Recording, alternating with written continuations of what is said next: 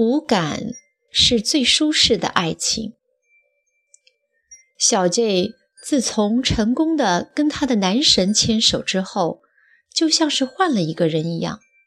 如果说爱情能够给人脱胎换骨的力量，他则必然是这种力量最好的代言人。当他带着矜持温柔的微笑，踩着八厘米的高跟鞋，穿着摇曳生姿的豹纹长裙，画着精致甜美的妆容，挽着男神走进来的时候，我们都惊呆了。这还是那个每天穿着运动衣去上班，忙起来连头发都不打理，不知粉底为何物，笑起来哈哈哈，四拍恨不得露出十颗牙齿的小鸡姑娘吗？席间，他偷偷地靠过来，问我：“你看我今天的打扮还可以吧？”我连忙恭维：“岂止可以，简直是要美死人了！”他这才终于露出一点我们熟悉的狡黠的微笑。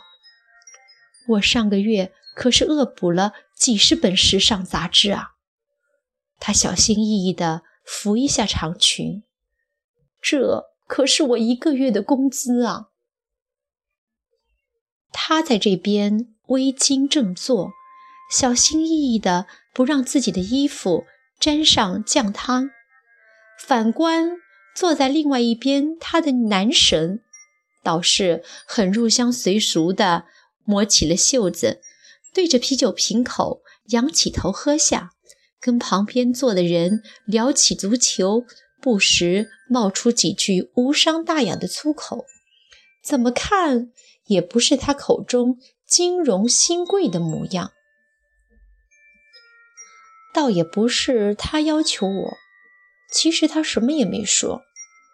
小 J 悠悠地叹一口气：“是我自己觉得自己不够好，每天早上看着他。”那么好的人跟我在一起，都好像是中了大奖一样幸运的感觉，所以很努力的想让自己变得好看一点、优秀一点，才有安心一些，有配得上他的感觉。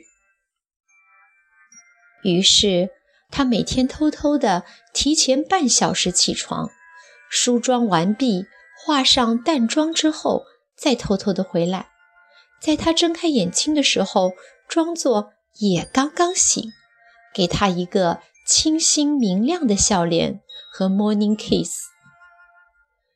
于是，他将自己用了多年的大宝弃如敝履，天天晚上不管加班到多晚，都不忘记敷面膜，而且在对自己的脸进行一切保养的时候，都是自己一个人在洗手间悄无声息的。默默进行，要保持神秘感。小吉说：“听说男人如果看到女人敷面膜，会很反感的。”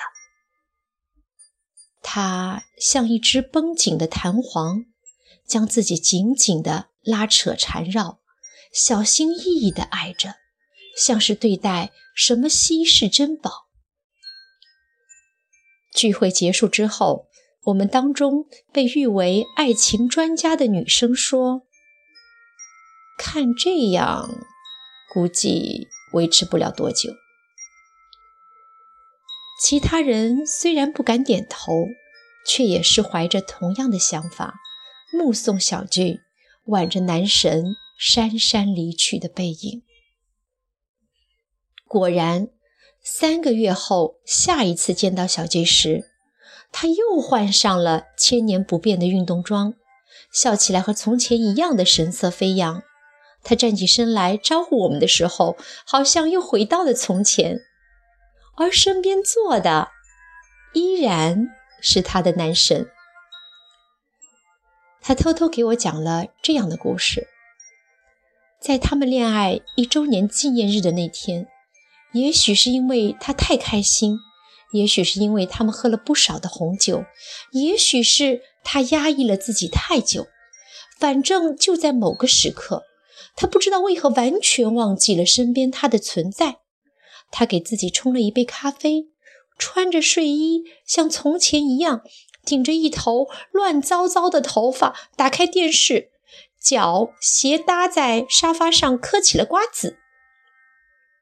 不知道演到哪一个桥段的时候，他忽然反应过来，男神还在一旁呢，像是从沉睡中被忽然叫醒的人一般。茫然而窘迫地拂掉身边的瓜子皮，迎上男神灼灼的眼神。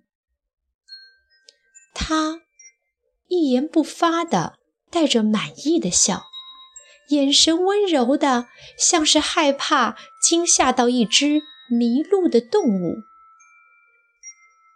然后，然后，然后呢？